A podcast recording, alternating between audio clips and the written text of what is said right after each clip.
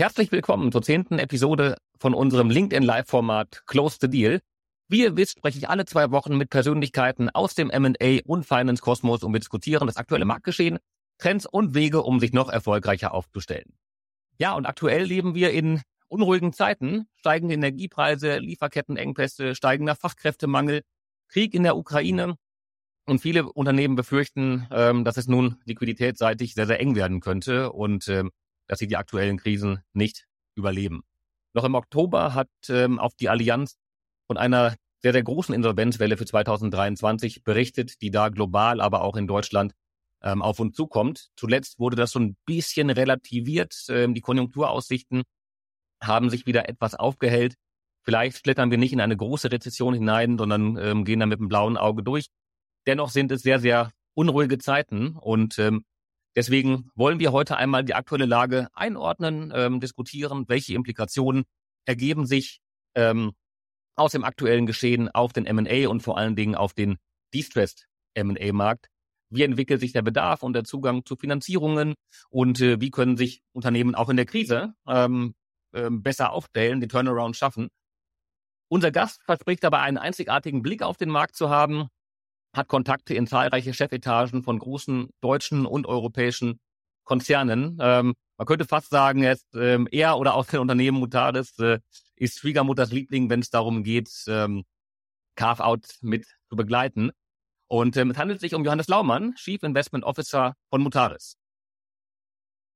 Ja, Mutares für diejenigen, die das Haus nicht kennen, vielleicht gibt es den einen oder anderen, ähm, ist ähm, im Grunde eins von ähm, Deutschland oder europaweit führenden äh, Beteiligungsgesellschaften für die Sanierung und Optimierung von mittelständischen Unternehmen und vor allen Dingen Carve-outs spezialisiert ähm, und sehr, sehr prominent, immer wenn es darum geht, größere Carve-outs mit zu begleiten. Mutaris versteht sich als ein sehr, sehr aktiver Investor, der einerseits operativ ähm, über eine aktive Unterstützung von den Sanierungs- und Optimierungsmaßnahmen äh, mit einem hauseigenen Beratungs- und Operations-Team, aber dann eben auch transaktionsseitig über strategische Zukäufe mit dem eigenen Investmentsteam Wertzuwächse schafft bei den Portfoliounternehmen und diese operativ und strategisch weiterentwickelt.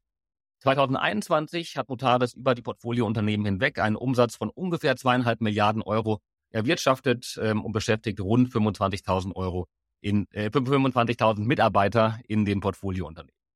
Herzlich willkommen, lieber Johannes. Vielen Dank, Kai. Herzlich willkommen auch von meiner Seite ähm, und ähm, freue mich auf die Diskussion.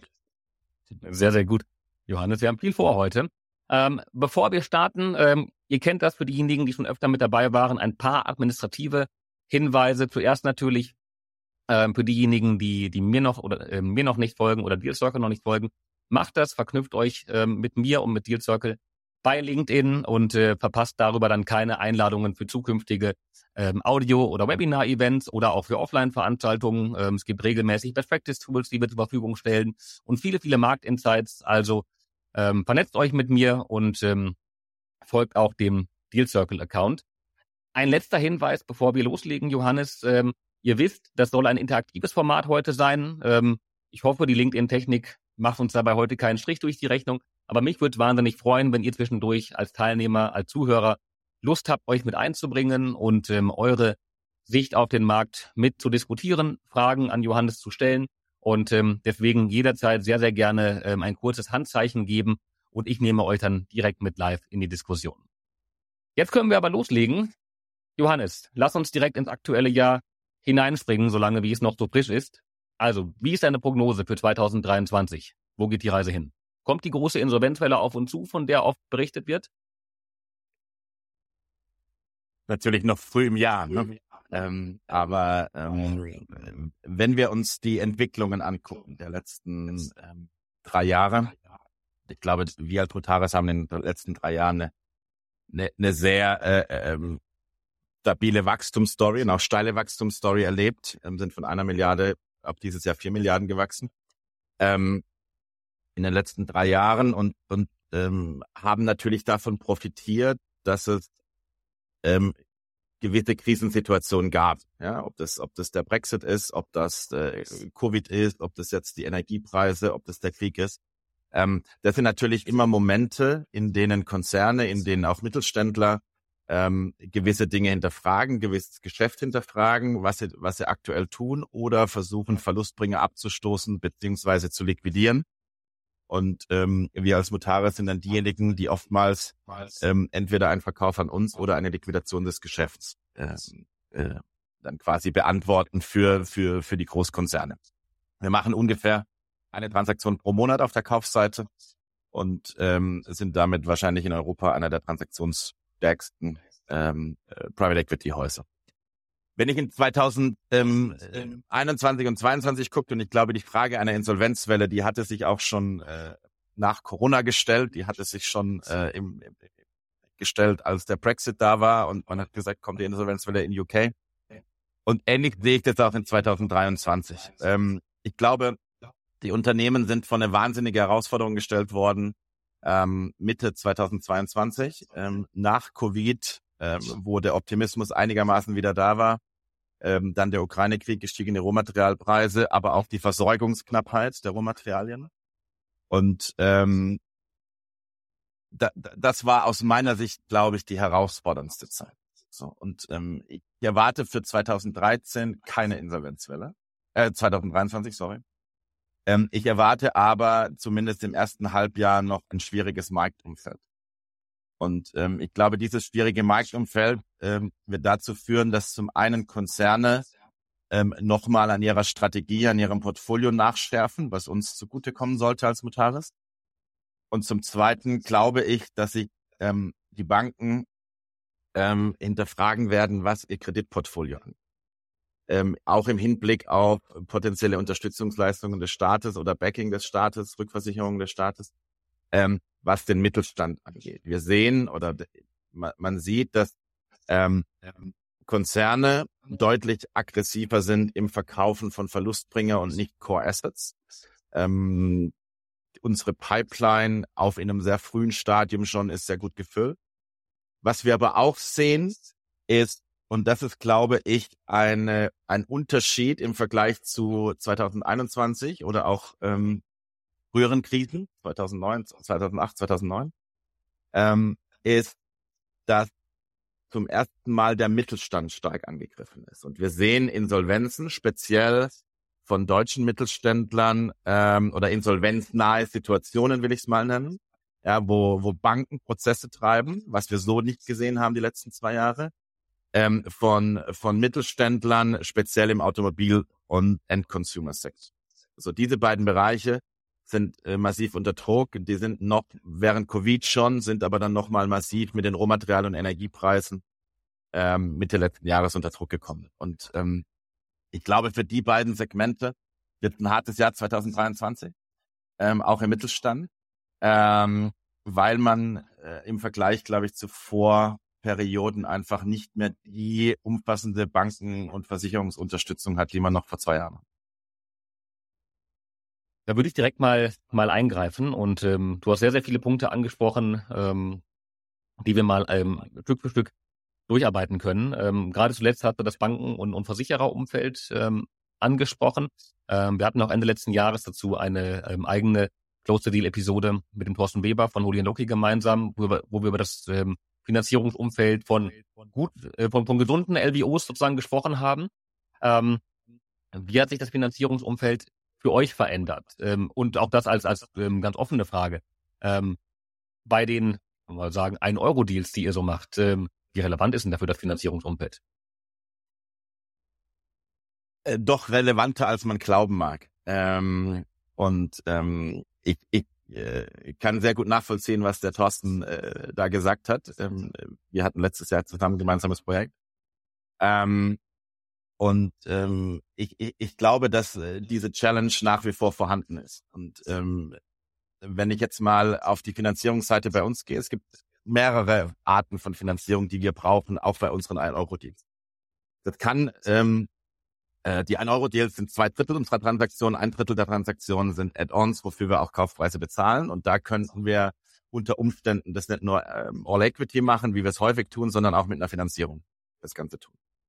Und, ähm, ähm, und die, bei dieser Finanzierung, um es mal äh, deutlich zu sagen, kann man Ähm, bei diesen Finanzierungen von diesen Kaufpreisen ähm, kann man, glaube ich, deutlich sagen, kann, kann man aktuell auf die ähm, normale Bankenwelt nicht zurückgreifen. Dieser Markt ist nicht existent. Also eine, die einschlägigen, äh, die einschlägigen deutschen Banken sind extremst zaghaft in der in der Akquisitionsfinanzierung, sondern da bleiben einfach bleibt einfach nur noch ähm, bleiben nur noch die Hedgefonds ja, und die und die Debt Funds. So die, die dieses ähm, das, das ist da sehr sehr vorsichtig. Diese Art von Finanzierung sehen wir auch. Und wenn es um Akquisitionsfinanzierung geht, brauchen sie wahrscheinlich gar nicht oder brauchen wir gar nicht ähm, in Frankfurt auf der Mainzer Landstraße anrufen, sondern äh, da rufen wir, ruft man eher woanders an, ja. In London oder wo auch immer. Und okay. ähm, das ist das eine. Das andere ist, ähm, Finanzierung ist ja mehr als jetzt nur reine Akquisitionsfinanzierung oder Working Capital Finanzierung, die wir natürlich auch machen, oder Factoring oder Inventory Financing. Ähm, sondern es geht bei uns gerade in unserem Segment, äh, wo es um Projektgeschäft geht, sehr viel um Garantielinien, um Anzahlungsgarantien, um Avale, um, um, um Rückbürgschaften und so weiter und so weiter. Und dieser Markt ähm, ist auch restriktiver geworden, aber, und das ist meine persönliche Wahrnehmung, ähm, in diesem Markt, der nicht unlukrativ ist von den, von den Prämien her, haben die Versicherer in den letzten zwei, drei Jahren sehr viel Marktanteil von den Banken gewonnen. Ja, weil die Banken äh, da einfach ähm, ein anderes Konzept gefahren sind, äh, ein anderes Risikoprofil aus meiner Sicht angelegt haben. Und äh, wir haben in unseren Portfolios, wenn es um Garantien geht, ob das jetzt Anzahlung ist oder ob das äh, Vertragserfüllung ist oder ob das Garantien sind, ähm, ist der der aller aller allergrößte Anteil bei Versicherer und der eher kleinere deutlich kleinere Teil bei Bank. Okay, okay. Und ähm, da erwartet ihr gerade im ersten Halbjahr, dass die Situation sich noch weiter verschärfen wird. Ähm, du sagtest, du erwartest generell für 2023 fürs erste Halbjahr ein schwierigeres Marktumfeld, eine, eine Lockerung im zweiten Halbjahr. Ähm, auch bezogen auf den Finanzierungsmarkt? Ähm, ich glaube, dass der Finanzierungsmarkt sich so beibehalten wird. Also ähm, gelinde gesagt, sehr viel restriktiver und defensiver als aktuell die herkömmlichen Banken bei Akquisitions- und Bond reagieren, kann man fast nicht mehr. Ja, also ähm, das ist, glaube ich, ähm, schon gerade auf einem eher zurückhaltenden Niveau. Und ähm, ich, ich erwarte das, das unterschiedlich im Segment. Ja? Ich, ähm, eine Finanzierung aktuell im Automobilumfeld zu bekommen, ist, glaube ich, deutlich schwieriger als jetzt im Projektumfeld Bau, Energie, was auch immer. Ja, und ich glaube, das ist sehr sektorenabhängig ähm, im ersten Halbjahr mehr als jetzt ähm, ob Banken, Versicherungen oder Ländergrenzen. Eher Sektoren. Ja. Und also, ähm, ich hatte vielleicht äh, eine kleine Anekdote. Ich hatte, wir hatten eine Finanzierung auf einen Automobilzulieferer. In dem Zusammenhang hatte ich auch mit dem äh, mit Julian Loki gesprochen, mit dem Thorsten. Und ähm, es ist wahnsinnig schwer, aktuell eine Finanzierung auf Automotive zu bekommen. Wenn Sie mit einem ähm, mit einer Energiefirma, Öl- und Gasfirma, Solarfirma, was auch immer um die Ecke kommen, ähm, gibt es deutlich mehr, die die Tür aufmachen, als wenn Sie sagen, ich habe einen Automobilzulieferer und brauche eine Finanzierung. Das kann ich mir sehr, sehr gut vorstellen. Ähm, aber ähm, seht ihr denn gerade, dass genau aus diesem Umfeld, also aus den Bereichen, die du als schwierig beschrieben hast, also sowohl Automotive, aber auch ähm, im Endkonsumentenbereich, ähm, E-Commerce ist sehr, sehr schwierig aktuell, ähm, dass da verstärkt Themen auf den Markt kommen, die für euch dann jetzt gerade gute Chancen bieten? Oder lasst ihr davon auch die Finger, weil es euch zu heiß ist? Also E-Commerce ist nicht unser, unser Steckenpferd, sage ich mal. Das heißt, da ähm, gucken wir uns super wenig an. Automotive schauen wir uns sehr viel an. Und ähm, da ist es auch tatsächlich so, dass das aus unserer Sicht ein Riesenmarkt ist. Ne? Also ähm, ich, ich glaube, wenn man sich ein bisschen mit Automotive beschäftigt hat, in den letzten Wochen hat man gesehen, dass Autoneum beispielsweise Borgas aus der Insolvenz gekauft hat für 117 Millionen, glaube ich. Ähm, ähm, Habe ich mir auch angeschaut. Ähm, ich glaube, es gibt jetzt halt eben Möglichkeiten im Automobilsektor. Wir haben einen großen Deal mit Mann und Hummel gemacht ähm, vor kurzem. Wir haben einen Deal mit Magna gemacht vor kurzem ähm, dass es da Möglichkeiten gibt, die es vielleicht vor zwei, drei Jahren noch nicht gab, zum einen. Und dass es aber zum anderen auch im, im, im Mittelstand Unternehmen gibt, die wir als Add-on äh, haben können äh, für Bestandsunternehmen von uns, die da nochmal einen Schub reinbringen, was Produkt, was Qualität, was Innovation ähm, und so weiter angeht. Ne? Also fällt mir schwer zu sagen, weil ich in Karlsruhe aufgewachsen, geboren und KSC-Fan bin, aber so dieses, dieser schwäbische Automobilzulieferer, Tüftler, ähm, das ist halt auch eine Chance, den jetzt zu bekommen. Ja. Ähm, wobei es ja in allen Fällen dann auch immer einen guten Grund dafür gibt ähm, oder viele Gründe dafür gibt, warum die Unternehmen, Unternehmen in Schieflage geraten sind. Und ähm, auch wenn, bleiben wir bei dem sprichwörtlichen 1-Euro-Deal, ähm, man den Einstieg dann vielleicht günstig schaffen kann, bedeutet es ja nicht, dass es auch ähm, günstiger Deal ist und äh, gerade wenn es eben ein hochdefizitäres Geschäft ist. Das heißt, ihr müsst sehr, sehr schnell agieren. Wie geht ihr vor, wenn ihr ähm, euch an einem Unternehmen beteiligt habt? Ähm, ähm, ich, ich, ich will schon ein bisschen vorher anfangen. Ähm, das operative Vorgehen und der Turnaround beginnt weit, weit, weit vor der Übernahme. Ja, ähm, wir, wir schauen uns ungefähr 5000 Möglichkeiten im Jahr an äh, in Europa und ähm, machen daraus ungefähr ein Deal pro Monat. Von den 5000 schauen wir uns in ungefähr 10 Prozent richtig an. Ja, richtig bedeutet, wir gehen in den Due Diligence, wir gehen in den Datenraum, wir geben eine indikative Offer ab und so weiter und so weiter. Und in dem Moment, wo wir uns entscheiden, aus der M aus M&A-Stick ähm, diese 500 weiter zu verfolgen, das ist der Moment, wo wir bereits unser operatives Team involvieren. Das ist der Moment, wo je nachdem, was für ein Sektor das ist, je nachdem, was für eine Industrie das ist, ähm, wo wir schon bereits einer unserer aktuell 130 operativen Consultants mit involvieren, der auch den kompletten M&A-Prozess dann bis zu einem potenziellen Closing mitmacht. Und sogar noch weiter, nämlich dann potenziell auch die Firma mit, mit operativ restrukturiert. Und ich glaube, das ist eine unserer Kernkompetenzen, dass wir sagen, wir, wir nehmen die Operativen früh rein und können damit relativ detailliert im Zeitpunkt eines, einer, eines erfolgreichen Prozesses das Risiko beurteilen. Am Ende geht es ja bei unseren Transaktionen, bei den Distressed Assets, die man anguckt, geht es weniger um ähm, die letzten 500.000 Euro in einem positiven Kaufpreis, sondern um das Risiko, wie viel kostet es mich dann, damit ich diese Firma wieder auf gesunde Füße stelle ja, und auf eigenständige Füße stelle. Und diese, diese Einschätzung kommt, ist eine Mischung aus natürlich dem Operativen, was wir machen, ist aber auch eine Mischung aus genau diesem Input, den unser operatives Team da liefert. Ja. Und ähm, ähm, vielleicht äh, eine kleine Anekdote dazu. Ich bin 2016 zur Motaris gekommen und ähm, war davor bei Atlas Copco und war da verantwortlich operativ fürs Öl- und Gasgeschäft. Und ähm, wir hatten auch dort oder fürs Öl-Gas-Energiegeschäft und wir hatten dort auch ähm, das Thema Geothermie bearbeitet. Und mein erstes Asset bei Motaris war Balkedür. Und ich kannte Balkedür als Lieferant und ich kannte Balkedür als Wettbewerber im, im Bereich Geothermie.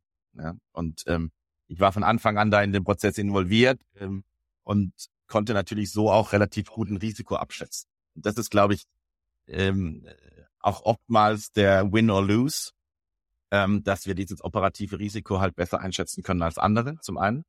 Und dass wir auch das Management natürlich gewinnen können mit unserer operativen Expertise. Weil ähm, eine typische Management-Präsentation, und vielleicht plaudere ich jetzt äh, zu sehr ins Detail und vielleicht hören jetzt auch ein paar Kollegen von mir zu, aber in der Management-Präsentation der Bereich Financials interessiert nicht, weil G&V, Cashflow und Bilanz können wir selber lesen. Uns geht es ums Geschäft, uns geht es ums Produkt, um den Markt, wie, das Management zu verstehen und so weiter und so weiter. Das ist der erste Key-Indikator für uns, wollen wir die Firma haben oder nicht. Zahlen haben danach. In der Tat ein anderes Vorgehen als bei sehr vielen ähm, Finanzinvestoren bei, bei gesunden Assets. Ähm, ich, ich bin total beeindruckt von eurem operativen Team. 130 ähm, operative Mitarbeiter. Also zum einen musst du die erstmal rekrutieren ähm, und dann natürlich auch ähm, einsetzen. Ähm, vom, vom, vom, vom Hintergrund her, ähm, was sind das für CVs? Das sind vermutlich keine klassischen M&A-Professionals, die ähm, an, der, an, der, äh, an der Business School BWL studiert haben, sondern das wird vermutlich ein relativ bunt gemischter Haufen sein, oder? Wir haben auch ein paar, die an der Business School studiert. Aber Ähm, ähm, das ist ein ganz unterschiedlicher Werdegang und ähm, man, man kann die vielleicht so in zwei Arten clustern. Es gibt einmal die Generalisten, die sich primär dann, wenn wir eine Firma dann übernehmen, dort als Chief Restructuring Officer einsetzen oder das Projektmanagement von dem ganzen Turnaround übernehmen. Das ist die, der eine Teil und das ist äh, tatsächlich eher die klassische Beraterausbildung, ja, auch ähm, bei einem Strategieberater, Sie können, also ihr könnt wahrscheinlich die, jeden Strategieberater, der euch einfällt, nennen. Äh, wir werden irgendeinen Kollegen haben, der da war. Ähm, ob das äh, Alex Partners ist, Alvarez Masalle ist, ob das Boston Consulting ist, Roland Berger, wurscht. Ne? So, das ist der eine Teil. Und dann haben wir aber tatsächlich auch Experten in einzelnen ähm, Disziplinen, ob das Produktion ist, ob das Einkauf ist, ob das Logistik ist und so weiter und so weiter. Ähm, und die haben teilweise Beratungserfahrung, haben aber auch Industrieerfahrung. Also beispielsweise der, der, der, der Kollege, der den Bereich Supply Chain leitet, der war früher in selber Funktion bei VRSI. Und ähm, so können wir, so so clustern wir das. Ne? Das heißt, ähm, wir haben einmal die Generalisten, die das Projekt führen, die auch die, das Unternehmen führen, und wir haben dann tatsächlich die die Generalisten, die sich dann den Spezialisten bedienen, je nachdem, wo es in dem Unternehmen aus deren Sicht am meisten hakt oder am meisten Verbesserungspotenzial ist. Das ist natürlich ähm, ein, ein wahnsinniges Know-how, was ihr in die Unternehmen dann, dann hineinbringt. Ähm, wenn ich für viele Altgesellschafter auch dann ähm, äh, mehr als nur ein weinendes Auge, wenn man dann ähm, ähm, vor Augen geführt bekommt von so einem Profi-Team, ähm, wie man das Unternehmen sehr schnell wieder auf Spur bringen kann. Ähm, ich habe ja einen Traum, eine Distressed-Firma zu kaufen, zu restrukturieren für einen Euro und dann wieder an den Verkäufer für viel Geld zu verkaufen. Mal gucken, ob mir das in meiner Karriere noch vergönnt ist. Ja, da, da bin ich aber neugierig, was das persönliche Motiv dahinter ist, äh, dem es dann so zeigen zu wollen. Aber ähm, gerade bei den Verkäufern, genau, da hast du davon gesprochen, es sind sehr, sehr viele Konzern-Carve-Outs ähm, mit dabei. Ähm, sind das dann Prozesse, die, ähm, die breit im Markt geführt werden? Kommen die Konzerne auf euch, ähm, auf euch direkt zu? Ähm, wie funktioniert euer Deal-Sourcing in der Regel? Genau, also ähm, der wesentliche Teil sind äh, Konzerne oder auch Privatisierung. Also unsere letzte Transaktion beispielsweise letztes Jahr war eine Privatisierung der Stadt Helsinki beziehungsweise des finnischen Staates, die wir, die wir in Finnland gemacht haben. Ähm, wir haben von der Deutschen Bahn was gekauft, äh, wo die bei Arriva äh, was im Ausland divested haben. Ähm, oder es sind typische Carve-outs von einer Siemens Energy, äh, die, die natürlich gerade ein bisschen noch was zu tun hat äh, nach dem KV der AG, von der AG und so. Ähm, das sind, das sind so typische Verkäufer, die auch ähm, mit der Siemens Energy beispielsweise ähm, zum zweiten, zum zweiten Mal auf uns zukamen ja, und ähm, dementsprechend ähm, da auch ein gewisses Vertrauen da ist. Ähm, ich würde sagen, es ist 80 Prozent sind äh, bankengeführte Prozesse. Ähm, das können ähm, ganz normale Investmentbanken sein, das können auch die Big Four sein, die dann in, gerade im Distress-Bereich ein großes, ähm, einen großen Hebel haben. Ähm, und 20 Prozent ist tatsächlich die direkte Ansprache. Das heißt, eine, eine interne M&A-Abteilung oder ähm, die interne Finanzabteilung, das ist dann meistens der CFO, ähm, äh, hört sich alles spektakulär an, ist relativ einfach, der ruft halt dann mich an. Ja? Und äh, sagt, und sagt, wir haben ja, hier, hier aber bei, bei, wenn, wenn du sagst 5000 Deals, wenn, wenn du sagst 5000 Deals im Jahr, ähm, die erstmal gesourced werden müssen und davon 20 Prozent, äh, die direkt kommen, müssen erstmal 1000 Leute den Hörer in die Hand nehmen und ähm, auf dem Schirm haben, dass Mutaris jetzt ähm, ähm, in der One-on-One-Situation ähm, ohne großen Prozess sehr schnell der beste Käufer ist. Also ähm, ich, ich glaube tatsächlich, dass und das ist so auf meine meine Intention oder etwas, was meine Vision, was nie zu erreichen ist, dass quasi jeder, der in Europa versucht oder ein Carve-out hat, ein Distressed Asset rauskaufen will oder verkaufen will, dass so das Erste, an das er denkt, wir sind. Und ähm, ich glaube, da haben wir viel geschafft, die letzten drei Jahre, das dahingehend zu entwickeln. Ähm, wir sind teilweise sogar, äh, werden wir von Investmentbanken gefragt, ähm, wenn die beim Kunden pitchen für den Deal, ähm, ob wir uns die Präsentation angucken können, ähm, damit sie es erfolgreich machen.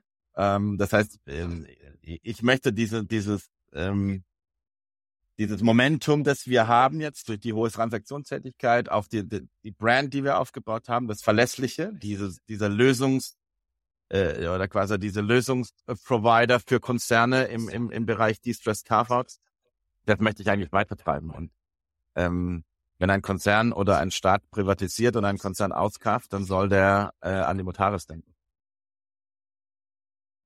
Gelingt euch bisher ähm, scheinbar sehr, sehr gut. Ähm, bleiben wir nochmal bei den, bei den 5000 Deals im Jahr. Du hast gesagt, davon geht's dann runter auf ähm, einige hundert, die ihr euch eben sehr intensiv anschaut. Ähm, wie genau funktioniert da euer, euer Scouting? Also wie ist dann tatsächlich die Auswahl, der Auswahlprozess von einem Target, dass ihr sagt, Mensch, das Thema ist so spannend, das möchten wir uns jetzt genau anschauen. Was, was sind die Faktoren, auf die ihr ähm, dabei primär achtet? Ähm, es gibt zwei Arten von Faktoren. Es gibt einmal die, die weichen Faktoren und die harten Faktoren. Und ähm, ähm, im ersten Schritt gehen wir mal opportunistisch an jedes Target ran. Ähm, aber dann gibt's natürlich Größengrenzen und dann gibt Verschuldungsgrade und dann gibt's Jurisdiktionen und dann gibt's auch ähm, Sektoren, die wir nicht machen wollen. Aber im Endeffekt kommt das alles zusammen zu dem Punkt, dass wir überzeugt sein müssen, dass wir mit unserem operativen Know-how die Firma morgen besser machen können, als sie heute ist.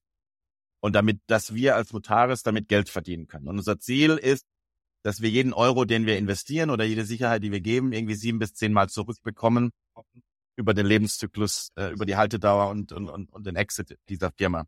Und davon müssen wir überzeugt sein.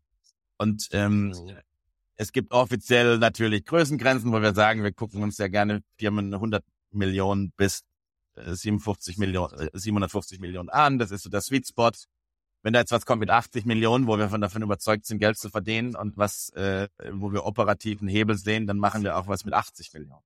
Aber ähm, es muss einfach ähm, gegeben sein, dass wir mit dem USP, das wir haben, nämlich diese diese operative Stärke, diese Schnelligkeit, dieses diese ähm, Schnelligkeit in der Entscheidung, dass wir damit den Unterschied machen können. Und wenn das gegeben ist, dann machen wir es. Ähm, wir sind niemand, ähm, der ähm, in, in äh, Minorities investiert. Wir sind niemand, der eine reine Balance Sheet äh, Refinancing Restructuring macht.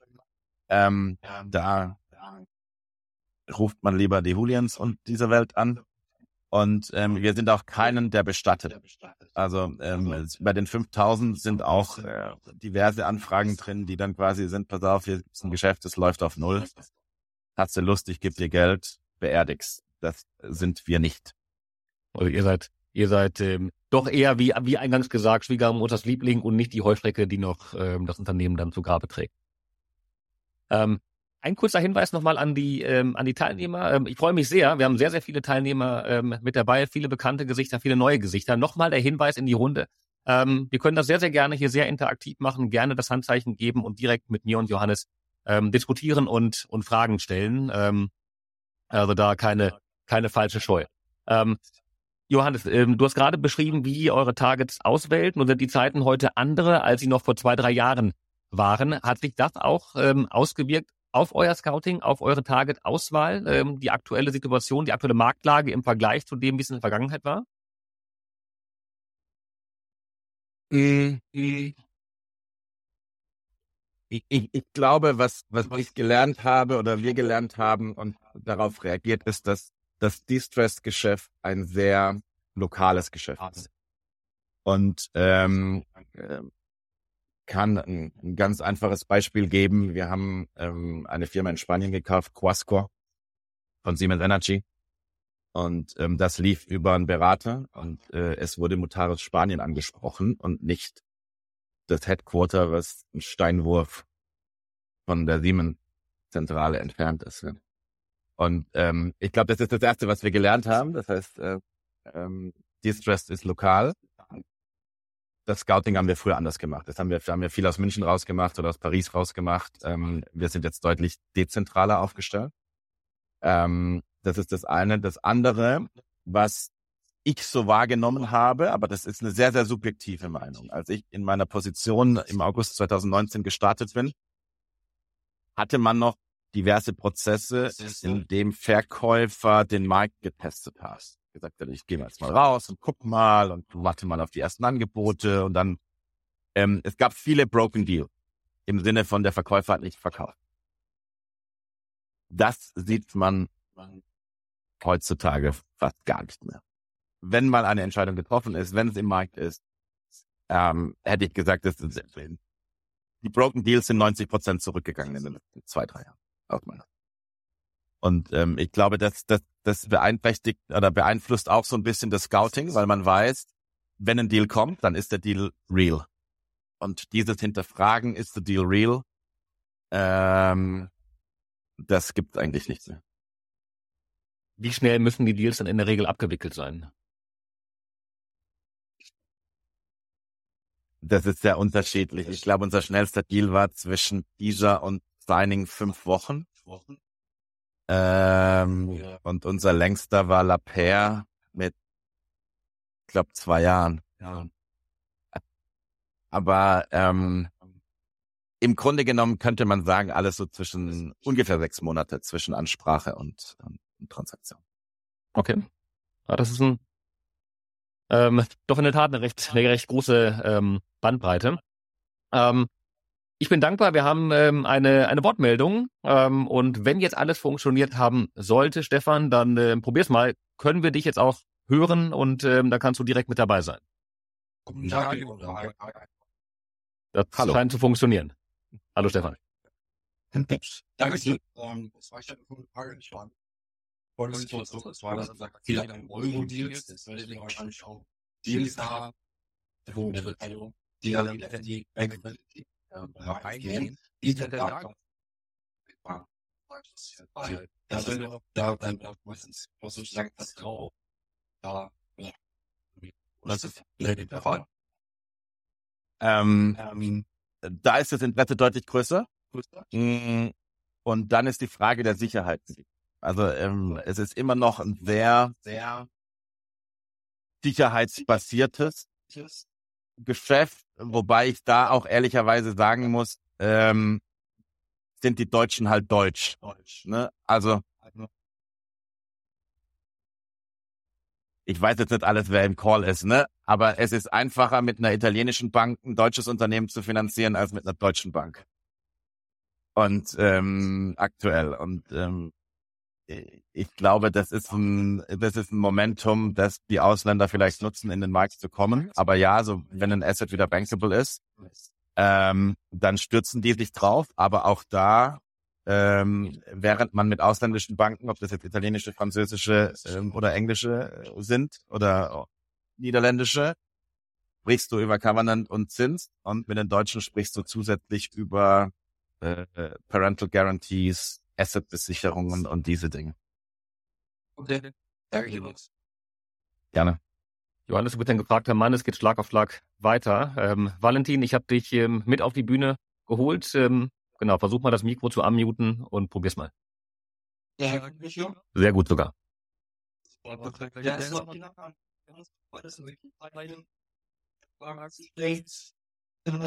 Freunde fragen natürlich sehr und ich bin jetzt von Seiten der Weiser, jetzt, das ja das auch diese Diskussion aussehen und vielleicht Structuring ganz so interessant ist bei Anführungszeichen normal.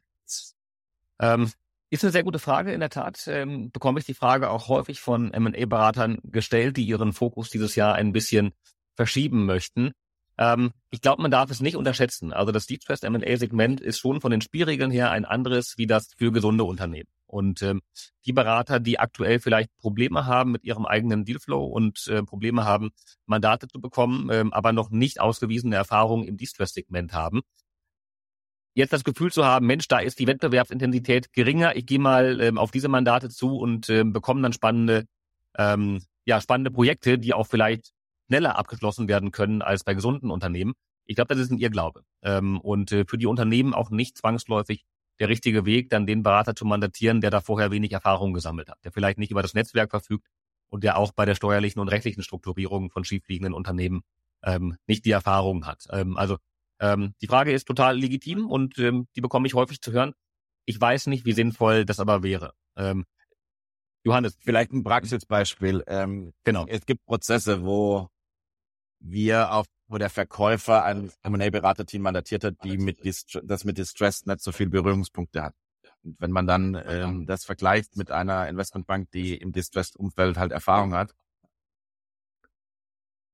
es ist ein Desaster. Also ähm, es ist, es ist super, super schwierig, ähm, damit umzugehen, weil die den Prozess nicht kennen. Ähm, das geht auch über die M&A-Berater hinaus. Ist, äh, auf der Anwaltsseite. Ja, es ist ein Unterschied, ob du einen 1-Euro-Deal mit einem Mitgift und äh, diversen Haftungsrisiken machst oder ob du einen 500 Millionen Purchase Price Deal machst ähm, äh, auf der Strecke so.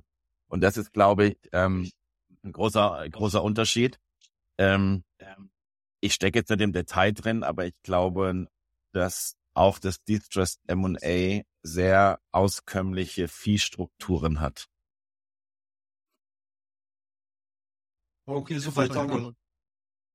Sehr gerne, Martin.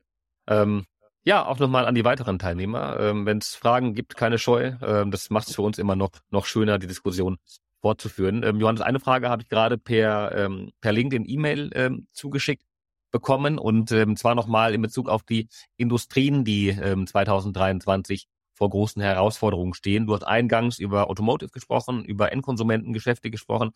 Häufig wird ja auch ähm, gerade durch die extrem stark gestiegenen Energiepreise davon gesprochen, dass eben diese ähm, ja, Unternehmen aus der Prozessindustrie, aus der verarbeitenden Industrie, die eine hohe Energiekostenabhängigkeit haben, dass die vor Problemen stehen dürfen, äh, stehen, stehen sollten.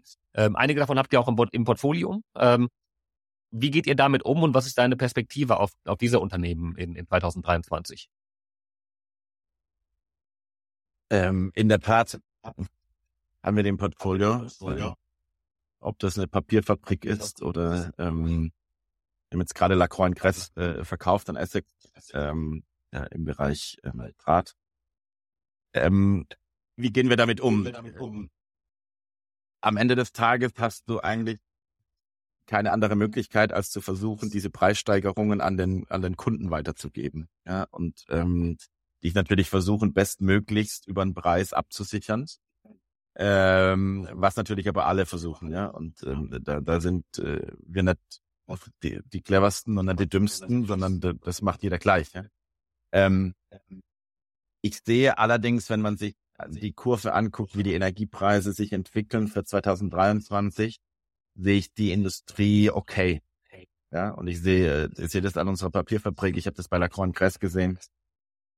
Sehe ich keinen keinen Schmerz damit, was die Energie angeht, bei den energieintensiven äh, äh Unternehmen ähm, sehe das tatsächlich viel mehr ähm, im, im, im Automobilsegment ja, und ähm, im Endconsumer, weil ich glaube, dass ähm, wenn man sich die ähm, die Entwicklung des des, des Konsums anschaut, ähm, ist das ist das alarmierend und ähm, wenn man aus meiner Sicht in Q1 noch bedenkt, dass in Q1 das Weihnachtsgeschäft vorbei ist und ähm, äh, dann die Nachzahlungen für Energie kommen, ähm, gehe ich davon aus, dass Q1 zumindest für den ähm, für den Retail-Bereich beispielsweise kein Boom-Quartal wird.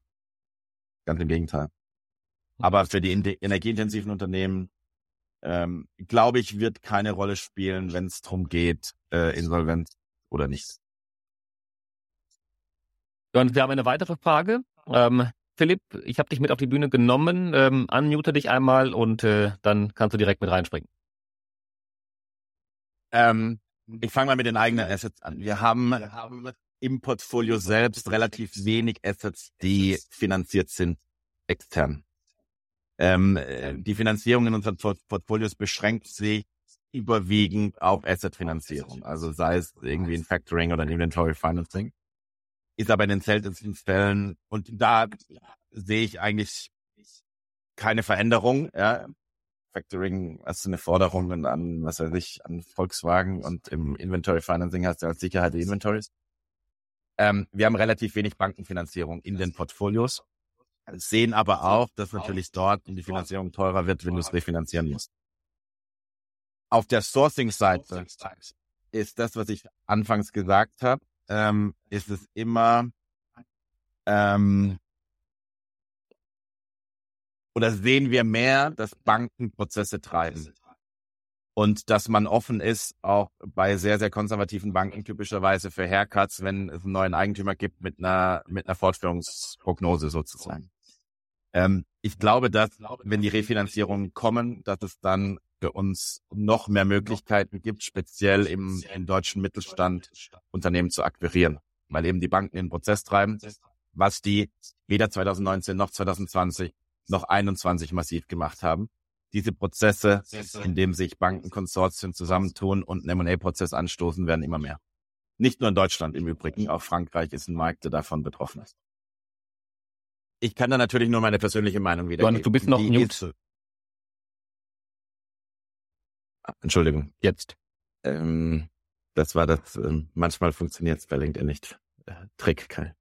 Ähm, ich kann nur meine persönliche Meinung dazu wiedergeben. Ich höre dich leider ähm, immer noch nicht, Johannes. Das kann jetzt aber wieder an mir liegen und hoffentlich nicht an dir. Hört man mich? Bitte nochmal.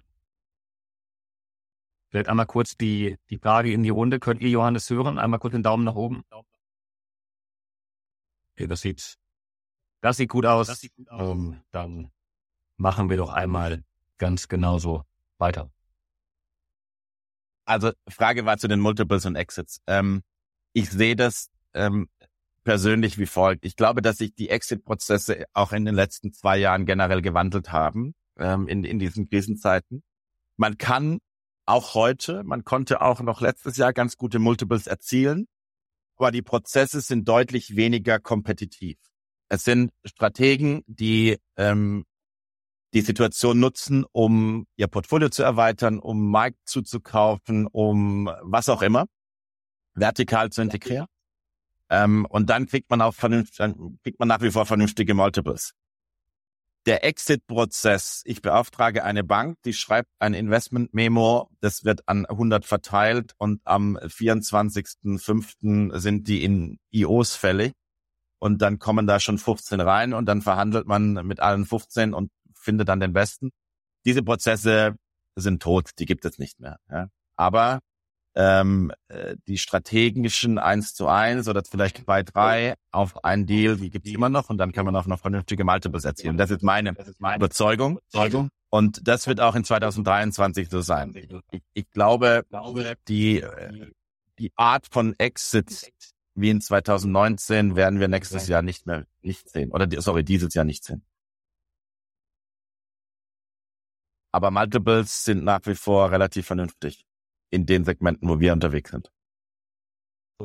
Hat die Zeit sich schon wieder dem Ende geneigt ähm, und ähm, möchte mich bedanken bei dir, lieber Johannes, ähm, für die vielen, vielen spannenden Insights, die du uns geben konntest. Auch natürlich an die Teilnehmer. Vielen, vielen Dank für die rege Teilnahme und für die spannende Diskussion. Für alle Zuhörer, ihr wisst, ähm, das LinkedIn-Audioformat findet alle zwei Wochen statt. Aber wenn ihr Lust habt, ähm, in der Zwischenzeit nochmal die alten Episoden zu hören, ähm, schaut bei jedem Podcast-Player eurer Wahl rein, egal ob Apple Podcasts ähm, oder, ähm, oder Spotify.